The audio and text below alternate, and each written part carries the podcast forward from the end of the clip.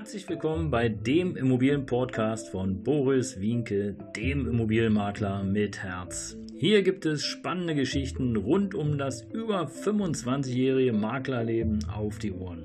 Ich freue mich auch im Namen meines Teams von 3V Immobilien, dass ihr dabei seid. Los geht's, euer Immobilienexperte Boris Wienke. Ja, Servus, Servus, Servus. Hier nun der dritte Teil mit dem Thema die fünf Geheimnisse eines erfolgreichen Immobilienkaufs und äh, Thema Finanzierung. Ja, die Folge 104, da hatten wir ganz kurz die Art der Immobilie, die Immobilienart besprochen. In Folge 105, da waren wir beim Thema Vorbereitung und jetzt sind wir bei Finanzierung. Die fünf Geheimnisse eines erfolgreichen Immobilienkaufs. Und das Thema Finanzierung ja, liegt auf der Hand. Weil Finanzierung ähm, ist ja so ein Thema. Es gibt ja im Fernsehen und im Radio oftmals diese typischen Vergleiche. Ja, ja, wir vergleichen 120, 140, 200, 250, ach, ich weiß nicht wie viel. Ähm, Banken miteinander und sortieren für dich das beste Angebot. Das ist auch erstmal in Ordnung. Da will ich gar nichts gegen sagen. Aber bei der Finanzierung hängt ja noch viel, viel mehr dran. Und äh, wenn ich dir einen einzigen goldenen Tipp geben kann, hier in dieser Folge, ähm, ganz detailliert können wir das nicht machen. Es würde äh, hier eine Dreiviertelstunde, Stunde dauern. Aber der erste und wichtigste goldene Tipp ist, Organisiere dir mal deine eigene Schufa. Prüfe mal, was da drin steht. Hast du einen Score von 99% oder hast du vielleicht nur einen Score von 80%? 80%, nur mal so am Rande, bedeutet, ja, okay, Finanzierung ist in Ordnung, aber die Zinsen, die dir aufgebürdet werden, die wären wahrscheinlich etwas höher wie bei jemand, der 99% Score hat.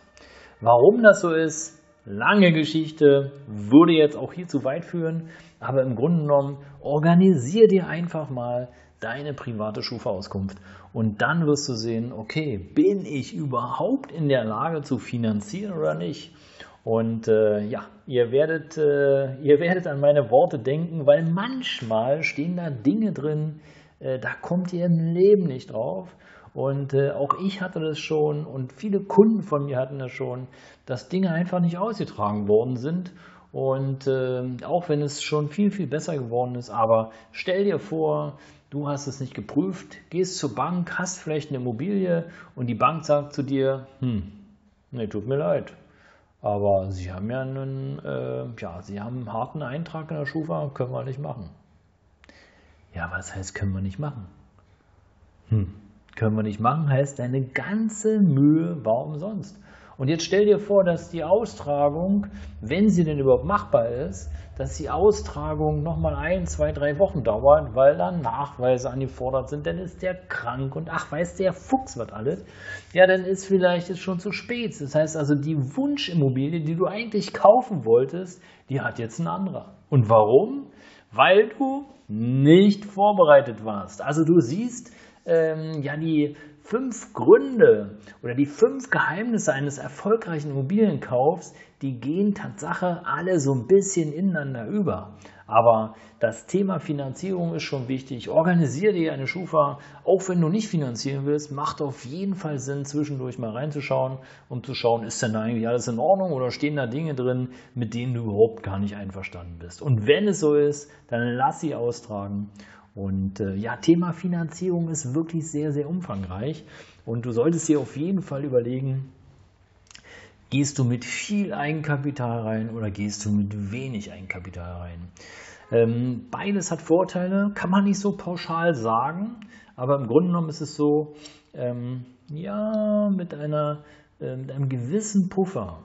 Und Puffer, da meine ich einen, Finanzpuffer. Das heißt, bedeutet sozusagen, wenn irgendetwas ist, also ist der Kühlschrank kaputt, geht das Auto kaputt oder willst du auch verreisen, dafür sollte auf jeden Fall Geld da sein. Und meine Empfehlung oder unsere Empfehlung für dich ist auf jeden Fall, schaff dir vorher den Puffer, nicht erst im Laufe der Zeit. Also, wenn eine Reparatur ist, dann muss die zeitnah sozusagen beglichen werden.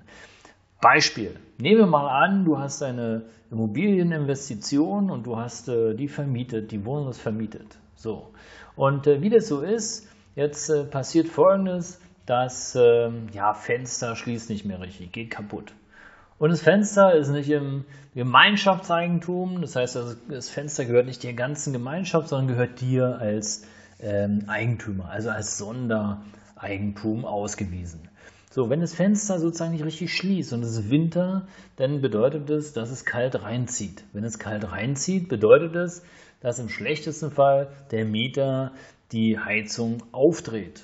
Jetzt könntest du sagen, okay, naja, wenn der Mieter die Heizung aufdreht, dann ist es ja sein Problem. Okay, jetzt könnte es aber sein, dass der Mieter clever ist und sagt, na, weißt du, lieber Vermieter, also so ganz blöd bin ich ja nicht, weil wenn das Fenster nicht richtig schließt und die muss mehr heizen, äh, also warum soll ich denn jetzt die Heizkosten bezahlen? Jetzt machen wir erstmal folgendes, weil du nicht in der Lage bist, das Fenster zu reparieren und ich keinen Bock drauf habe, mehr Heizkosten zu bezahlen, als ich müsste, werde ich erstmal die Miete mindern. So, und jetzt stell dir vor, der, Miete, der Mieter mindert die Miete. Und vorher war schon deine Finanzierung wirklich so knirscht. Das heißt also, die Miete hat so gerade die Kosten gedeckelt dann passiert jetzt Folgendes. Jetzt musst du sozusagen noch zuzahlen, weil plötzlich die Miete nicht mehr alles deckelt, sondern jetzt ist weniger da. Das heißt also, du musst aus deinem Geld, deinem sauer verdienten Geld, nochmal Geld zahlen, damit dann überhaupt die Kapitalanlage funktioniert.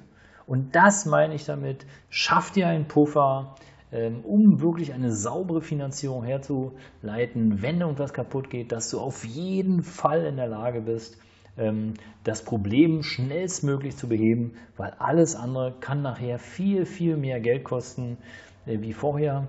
Und so sollte nicht nur die Finanzierung gestrickt sein, was Reparaturen anbetrifft, sondern auch natürlich Privatbelange. Also wenn du beispielsweise ein Auto hast, dann solltest du auf jeden Fall zusehen, dass du auch einen Puffer dafür hast, dass eine Reparatur gemacht werden kann und sei es nur ein Reifenwechsel etc., weil alles andere, wenn du nicht in der Lage bist, das zu deckeln, dann kann ich dir nur empfehlen, dann kann ich dir nur abraten von dem Immobilienkauf, ähm, weil das macht nachher wirklich viel, viel graue Haare, viel Stress und äh, das muss nicht sein. Weil die Immobilie soll nachher für dich sozusagen den Mehrwert bringen, soll für dich nachher die Altersversorgung ergänzen, soll für dich mehr finanzielle Freiheit bedeuten, aber das Risiko einer schlechten Finanzierung ist halt immer da. Und ja, wenn du Fragen hast dazu, melde dich gerne. Ich helfe dir weiter. Das war's mit der Folge. Die fünf Geheimnisse eines erfolgreichen Immobilienkaufs. Heute mit dem Thema Finanzierung, wenn auch nur ganz kurz angerissen. Aber ich glaube, da waren auf jeden Fall zwei Dinge dabei, die wertvoll sind für dich. Bis dahin, abonniere gerne den Kanal. Dein Immobilienberater mit Herz, Boris